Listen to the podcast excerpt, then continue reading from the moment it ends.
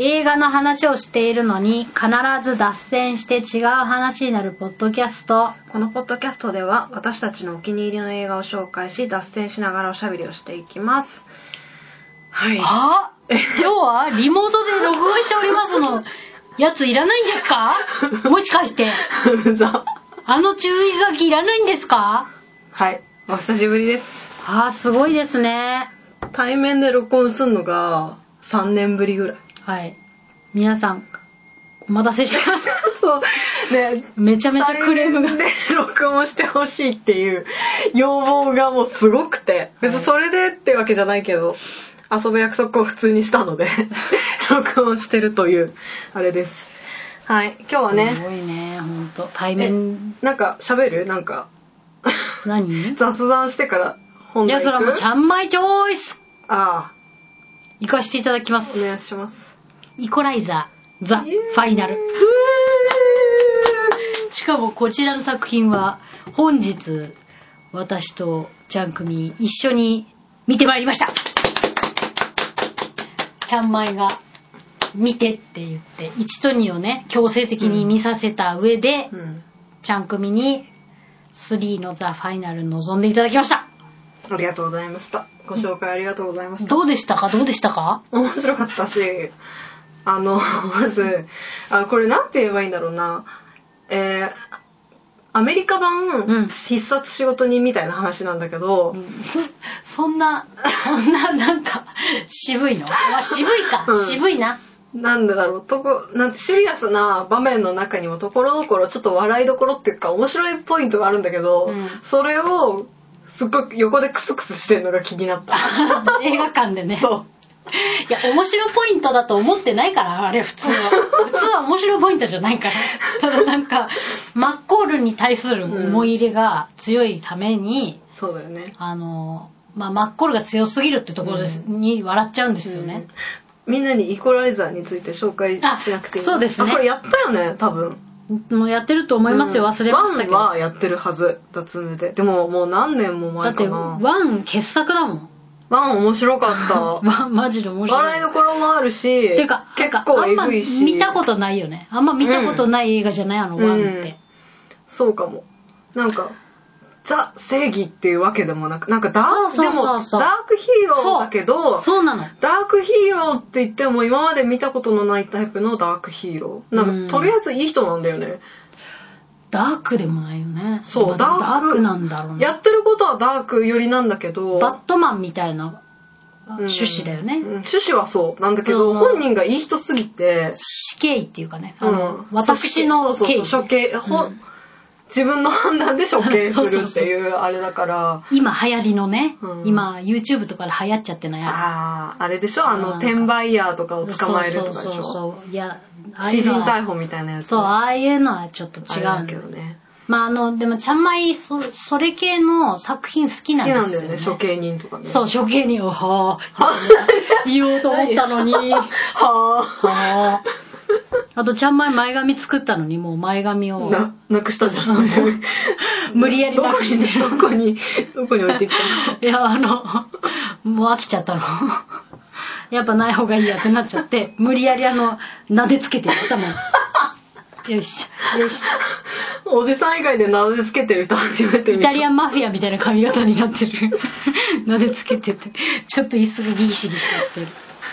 あじゃあ言いますね、うんえーイコライザーザ・ファイナルのあらすじ解説映画 .com 様ありがとうございますありがとうございます。デンゼル・ワシントンが世の悪を完全抹消する 抹消だもんねイコライザーはねたね。抹消する闇の仕事請負人を演じる人気アクション「イコライザー」のシリーズ最終章となる第3作アントワン・フークワ監督が全2作に続いてメガホンを取りこれもすごいことですね、うんすっごいさ時間が空いてるのにさ同じ監督と同じ主演でさ、うん。やれるのってすごいことだと思いませんこんな売れっ子たちが、うん。イタリアを舞台に主人公ロバート・マッコールが最後にして最大の戦いに挑む姿を描くということですね。シチリアでの事件で負傷し、心身ともに限界を迎えたマッコールは、アマルフィ海岸、あれ、アマルフィ海岸なんだあー。へー美しかったよね。美しかったアマルフィ海岸沿いの静かな田舎町にたどり着く。身内のように温かく接してくれる人々の存在に救われた彼は、この町を安住の地にすることを心に誓い、イコライザーのスイッチとも言うべき、あ、そういう意味合いがあったのか。イコライザーのスイッチとも言うべき腕時計を外すことを決う意。ーん外してたもんね。うんしかし、その町にも魔の手が迫り、マッコールは大切な人々を守るため、再びイコライザーの仕事を開始。 イコライザーの仕事を開始っていうのはなんか変なんだ。やがて事態はイタリア全土を巻き込む爆破テロ事件へと拡大していく。なんなんだろうなかといってそんな話が大きくなりすぎずにうんコンパクトにまとめてあってなんか、よかったと思イうタリアのあの地域でうさ、ん起こそういうこと起こってんだって思いながら見て見てたよね。本当になんか、現実離れしてるっていうか。えなんていうのなんか、現実離れしてるもの見てなった気しなかっえた。そんなことない。何あ本当に起きてそうってこと起きてなさそうっていうか、あなんていうか自ー分ごとじゃない、だああからなんていうのフィクションの街みたいな感覚フィクションとして本当楽しめたうんうんうなんっていうことですね。確かにねでもそれが映画のいいところだ、うんそうそ。そのためにお金払ってるから、うんうん2000円。だから完全懲悪みたいなものをおとぎ話見てるっていう感覚あ、そうそう。だから、だからどちらかというとあの、グリム童話みたうんいな。うんなんていうの、おとぎ話だよ、ほんと。マッコールの過去に深く関わる謎の CIA エージェントをダコタ・ファニングが演じ、マイ・ボディーガード以来18年ぶりにワシントンと共演した。うんあそうなんだへあーあれだもんね。子役の時から活躍してるからえね。そっかダコタ・ファニングといえば、うんシックスセンスか。あ違うか。違うよ、それ違うか。んダコタ・ファニングって何に出てたっけダコタ。また適当なこと言って。ダコタ・ファニング。かといってヒロインってわけでもなく可愛らしい。あ、ダコタ・ファニングとエル・ファニングって兄弟なの兄弟なんだっでて。何が代表作なあ、のごめん、シックスセンスじゃなかったね。あれ、シックスセンスじゃないのアイ・アム・サム。ああれ、なんでダコタ・ファニングって、そっか。ごめん、シックスセンスあの男の子だったね。オーシャンズ。ーてか「ワンスアポンタイムあ、出てたっけ」何に出てどこで出てた何もわかんない。何もわからない。なんかビービーって。 私私か。そっか、何で有名になったんだっけあ、ディズニー英語版の隣のトトロでは、サツキの声優を務めたらしいよ。へえで、妹メイの声は実の妹であるエルファニングが。へええー、すごいーい、面白いねへえー、というダコタ・ファニングだけは知ってたけど、どんな映画に出てたかは全然思い出せなかったぐらい有名になっちゃってましたね。えー、なんでダコタ・ファニングって有名になったのもう一生それ考えてどうるしても思い出せない。あ、まだやっぱそうか、うそうーんいうことか。はい。マイボディーガード。2004年の時に共演した以来だ。共演だったらしいですよ。うーんはい。うーん、やっぱり録音するとなると何話すか忘れちゃうよね。ねあんだけね後で撮っておこうって言ったのにそう、終わった瞬間にすごいベベベって喋っちゃったそんうだよ、ね。そうそうそう、まあ、そいや、面笑白かったよね。面白かったいや最初そうだ最初始まって30分ぐらいはちょっとちゃんまいこれちょっとやっちゃったかなと思ったんですよねおもこれ面白くないかもわからないとどうしようって、思って誘っといて申し訳ないなと思ってうんたらどんどんねベベベベって加速してってねそうそうてか急だったよね、うん急にてか仕事始めてから いや仕仕事始めてからねそうそうそうそう一回やめちゃって、うんなんかねリタイアしたんだよリタねイアしする描写があって、うんそこはちょっとなんかなんだろうなスローペースだったけど、んその仕事始めてからがもうあれいたみたいな今いた、あとちょっとさ最初の展開もさ、うんなんかわかんなかったじゃん どうなの後から回収されたから分かったけど、うんえなんなんだなんのこっちゃみたいな感じだったかそう話ら、大きくなりすぎてんじゃない大丈夫、うんみたいな感覚はあった、どうしたどうしたと思ってたら最終的に全部ね、うん持っていきましたようね、ん、とかさそのなんて言うんだろうこの政治を政治をさやってる人と悪い人がつながってるっていう話もちょっと出てきて、うんまあ、それ大きくしちゃったら話がどんどん広がって回収つかないんじゃないと思ったけど、まあ、そこさらさらってねサクッあ確かにねサクッてだから本当とあエンるタ方メ法で一瞬にして ちゃんまいが「ヒャッ!」って言ってたけどいろんな意味でサクッとねそうサクッとあのねこれ見た人にしかわからない確かにそうねサクッとね違う方法によって解決されてる、うんなんかだからエンタメとしてやっぱ見やすいよね、うんその1と2もそうだったけどさ、うんまあとんでも設定なわけですよね、言うたら、うんでもあのーエンタメとして見るには、ちょうどいいほんなんとていちょううどいのい私たちみたいに細かいこと気にしちゃう人たちでも、それを忘れてうん2時間没頭できるみたいなそういうもんと思ってそう楽しめそるうみたいそうなそうそうそうだね そうてかさあのちゃんまいはよくさホラー見るからあれだけどさ途中さ、あれホラーっぽくない描なんか描き方というかさだからマッコールが、うんあのありえないところが出てくるそうそうそうそうそうとかあさーそのだからもう世のものではないぐらい強いんだよ彼はそうなんだよねえもはや生きてないんじ なゃんないか敵の方に同情しちゃうみたいな、うん強すぎてその主人公がねあまりにも強いから大丈夫逃げた方がいいよって すんごい強い人来るよ今からっていう結構びっくりするさシーンが多くてさ、うんうんなんかバーンとかねそうバーンとかわーみたいなさ、うんでうんおとちゃんがあお普通に喋ってんのやばいこれは初期の頃から聞いてた人しかわからないこと言ってしまっ はいたスルーしよごめん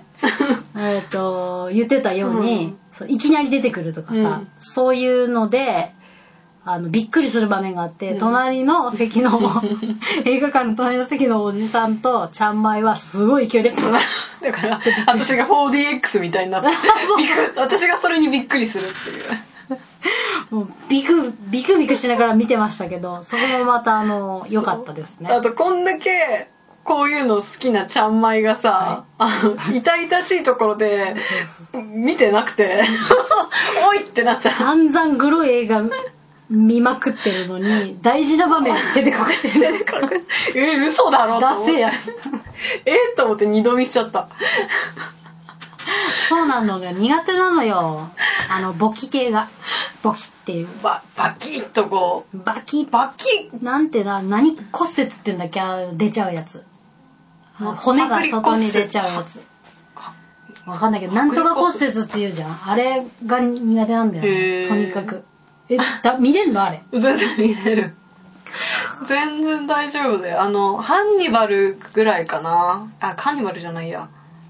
ハンニバルかで人の肉食べるとそういうのは苦手ってことどういうこ とあのさ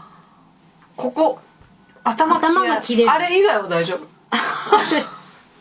ほんとそんなピンポイントなの夫うんあれだけダメだじゃああれじゃあ戦争ものとか苦手かいや大丈夫大丈夫あ大丈夫か吹っ飛ぶとかも大丈こ夫こ内臓出るとかも大丈夫